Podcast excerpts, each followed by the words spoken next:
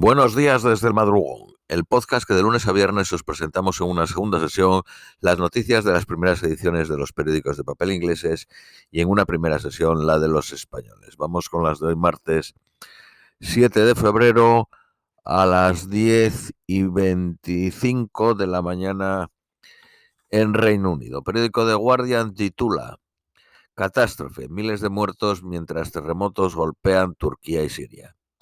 Misiones de rescate internacional estaban dirigiéndose a Turquía y a Siria ayer después de que un poderoso terremoto golpease la región dejando más de 3.500 personas muertas, miles de heridos y un número desconocido de, de atrapados en los escombros. Se pide a Damasco que permita ayudar en el noroeste de Siria, el último enclave de los rebeldes y una de las áreas más golpeadas. Un terremoto de magnitud 7.8 fue seguido de un segundo terremoto de 7.7, mientras los rescatistas en ambos países estaban intentando buscar supervivientes. Según el gobierno de Damasco, al menos 1.293 personas murieron en Siria. Las cifras se espera que aumente mientras los trabajadores de rescate y residentes buscaban frenéticamente supervivientes bajo los escombros. Temblores fueron también sentidos en Líbano, Grecia, Israel, Irak y Chipre. Turquía es una de las zonas volcánicas más activas del mundo, con la falla Anatolia en el norte del país que ha causado grandes y destructivos temblores. Izmit próxima a Estambul fue golpeado por un terremoto de escala 7.4 en 1999, matando a más de 17.000 personas, incluyendo a 1.000 personas en Estambul. Turquía dijo que había recibido ofertas de ayuda de 45 países. El Reino Unido anuncia que enviará un equipo de 76 especialistas en búsqueda y rescate. Moscú envió rescatistas a Siria por avión. La ministra de Medio Ambiente ha dicho que el antiguo presidente de Brasil, Jair Bolsonaro, debería ser investigado por genocidio. En los próximos días, la Policía Armada y agentes de protección ambiental lanzarán la primera de una serie de operaciones por avión y helicóptero para expulsar a los miles de mineros que proliferaron en el territorio indígena de Yanomami. La actual ministra sirvió como ministra de Medio Ambiente también durante la primera administración de Lula desde 2003 a 2006 y puso en prácticas políticas que llevaron a una reducción de la deforestación del 83%. Científicos del clima advierten que la Amazonia se ha degradado peligrosamente al punto de no retorno miedo a una subida de la escalada mientras fuerzas israelíes matan a policías, a palestinos armados, perdón, en Jericó. El primer ministro Netanyahu dijo que cinco sospechosos habían sido muertos y lo confirmó el ministro palestino de Sanidad. Saker Amara, un oficial eh, senior del grupo Hamas, fue arrestado.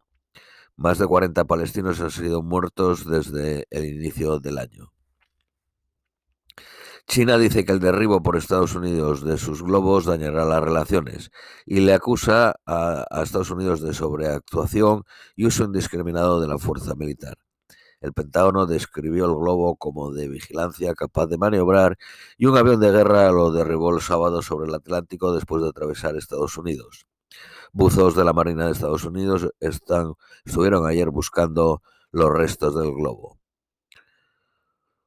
Un portavoz del ministro de Asuntos Exteriores chino dijo que otro globo visto sobre Latinoamérica pertenece a China, pero insiste que es un aparato civil usado para test de vuelos y que ha entrado en el espacio de Latinoamérica y en el Caribe por accidente.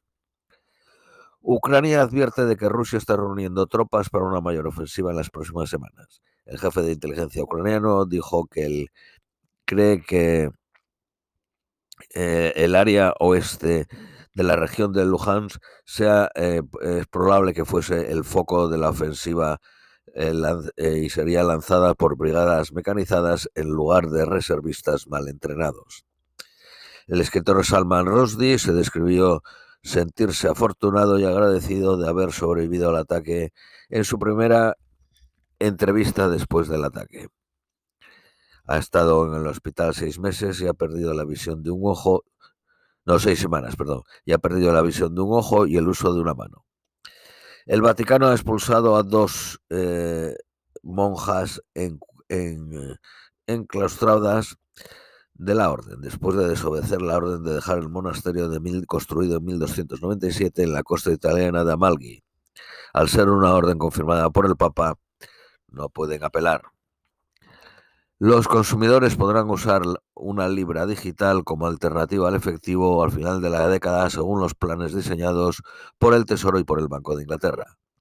La cantante Beyoncé ha roto el récord de Grammys ganados, con 32. El anterior lo tenía Sir George Solti.